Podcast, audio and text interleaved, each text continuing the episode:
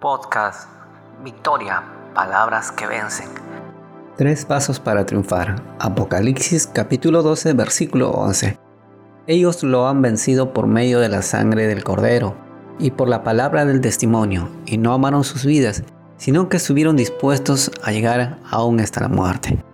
Este pasaje llamado por los teólogos el mini evangelio nos enseña acerca de tres herramientas fundamentales para alcanzar la victoria. El repaso de estas herramientas durante estos podcasts será fundamental. La sangre de Cristo, la proclamación de la palabra de Dios y la humillación como herramienta para crecer.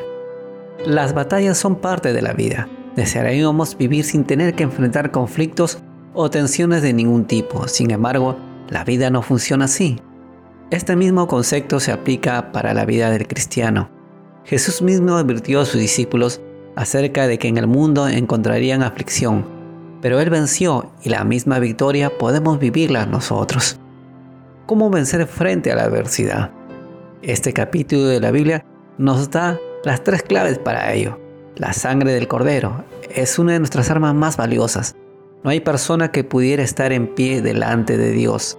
Cada ser humano posee conductas a corregir, pensamientos a derribar y luchas espirituales a resolver. Es la sangre derramada en la cruz, el pago para nuestras faltas, la justificación a nuestros errores y la prueba de que somos propiedad de Dios. El diablo reconoce y teme esa sangre. Por otro lado, la palabra de Dios es nuestra espada, declarada con fe, hará retroceder al mal y cambia la realidad de las cosas. Creyentes que se despojan de su vanidad y orgullo, es decir, que se humillan poseen la actitud de dependencia necesaria para que Dios se manifieste y obre en sus vidas. Creyentes humillados que se declaran dependientes de Dios, cubiertos por la sangre del Cordero, declaran la palabra de Dios y cambian la realidad de las cosas. Oremos. Reconozco mis faltas y me arrepiento. Límpiame, Señor, con tu sangre preciosa. Lo necesito. Solo tú puedes limpiarme y librarme de toda maldad. En tu nombre, Jesús, doy gracias por tu amor eterno sobre mi vida nada me podrá separar de tu amor. Amén. Hagamos una declaración de fe. Señor, me declaro dependiente de ti, cubierto por tu sangre, y en el nombre de Jesús proclamo que tú estás a mi lado y nunca me dejarás jamás.